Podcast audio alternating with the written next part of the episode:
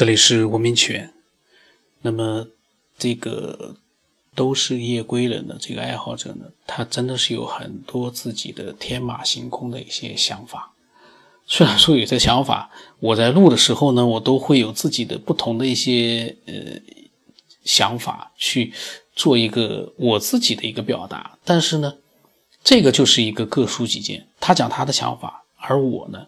在他的一个想法的基础之上呢，我提出自己的不同的看法，我觉得这个非常好，而不是说互相否定，是我们各抒己见，这个是最有意思的。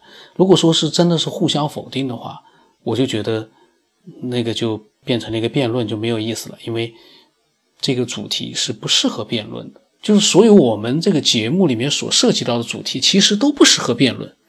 就像有的人他会说：“哎呀，为什么老是讲梦？梦其实是很简单的东西啊。”但是其实，在科学家眼里面，梦还是一个非常神秘的一个，呃，具有研究价值的这样的一个东，呃，事物。那为什么我们很一些爱好者会觉得梦很简单呢？他就觉得是大脑的皮层里面的一个，呃，一个一个一个活动而已。他不觉得这个梦里面是不是意味着有别的东西在里面？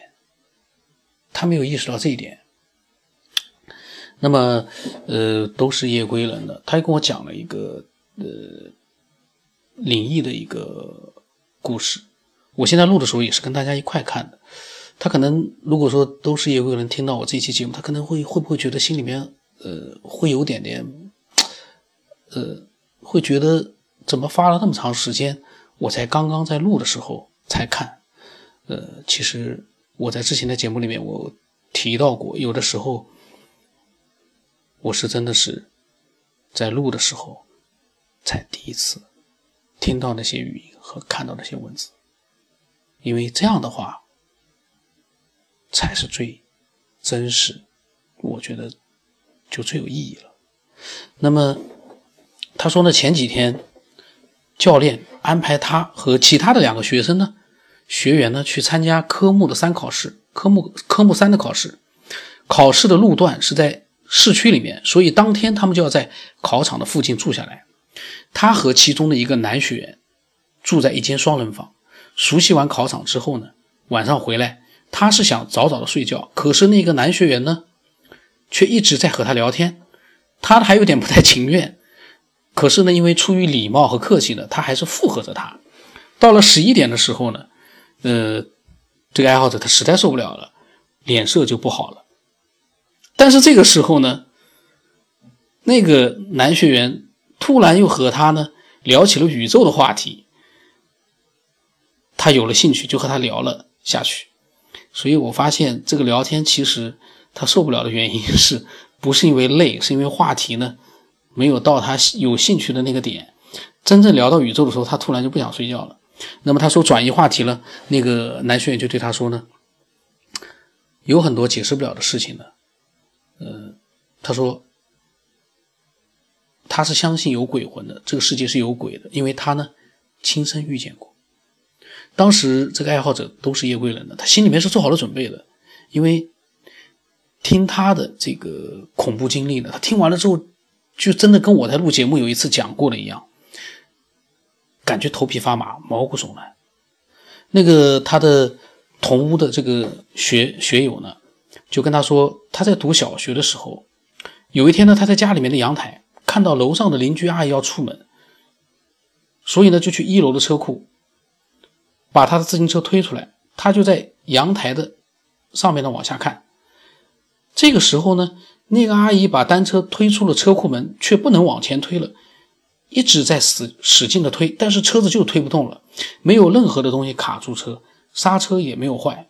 然后那个阿姨呢就很费解，就在抱怨。听到抱怨了之后呢，他就由从阳台往下看。这个时候他看见单车的后座被一个白衣的女人给拽住了，那个阿姨呢好像就看不到，他当时就吓坏了。而且呢，关键的是那个白衣的女人抬头看了他一眼。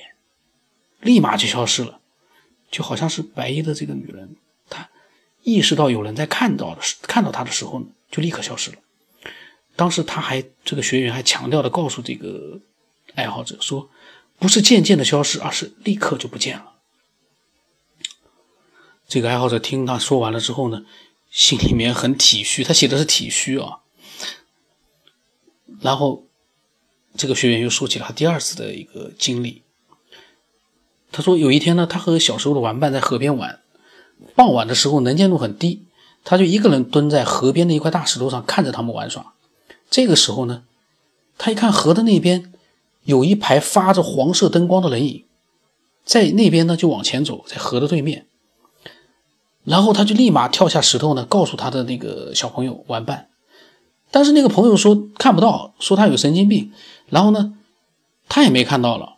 可是他再回到石头上呢，那些发着黄色灯光排成队的人影又出现在那边。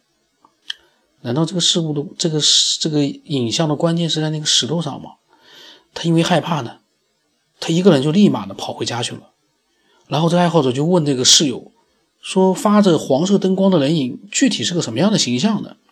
那那个室友就告诉他，他说呢，就是像圣诞树上挂的那种一串的小彩灯，只有黄色的灯，一串小灯呢，凭空的连成了人类的身高的轮廓，然后一排这样发光的人影呢，在向前走。然后这个爱好者听完了室友讲的这个事情，就觉得心有余悸的。他说话，因为那个人他在讲这个经历的时候也是不紧不慢的。一直碎碎念的那种，还说了关于平行宇宙和龙脉之类的话题。结果呢，听完了这样的故事，你说晚上还能睡好觉吗？我如果是我相信换了任何一个人，听到对方在讲这样的一个神奇灵异的故事，那都是头皮发麻，晚上睡不着觉的。所以那天晚上呢，他没睡好。然后呢，说那个室友跟这个爱好者一样的，都是小镇附近的乡下农村长大的。他呢。在和爱好者说他对平行宇宙的一些看法的时候呢，这个爱好者非常的吃惊，因为那个室友竟然也知道平行宇宙，他就没想到这个室友的脑海里竟然有这么有趣的想法。然后他说呢，他不应该以貌取人，对他的经历呢，他没有质疑，他相信他遇见的事情。然后他的其他的对平行宇宙的呃之类的想法呢，也让他脑洞大开。他说他现在该睡觉了。呃，有时间的话，再把他的那个室友讲的平行宇宙的想法呢，呃，告诉我。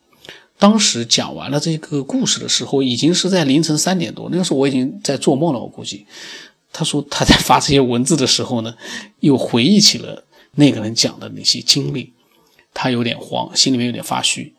嗯，但是呢，他说他平时胆子没有这么小。他这件事情呢，我是这么想的，任何一个人，你胆子就算是胆大包天的人，如果你真的看到鬼的话，你也一样会胆小的。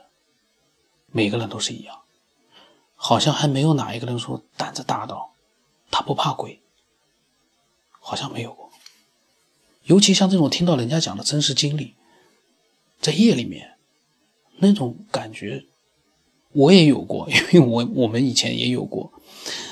也是很难去睡着了，还好呢，是几个人在一个房间里面，就像他一样的有室友在，所以呢还好。如果是一个人的话，那你一个晚上都是处于恐惧当中。然后他这个讲了这两个故事，这两个故事呢，他觉得是真实的。我呢，我也不认为说那个室友呢是在吹牛，可是他所看到的那些影像。嗯是不是一个某种状态、某种环境之下会出现的一个幻觉？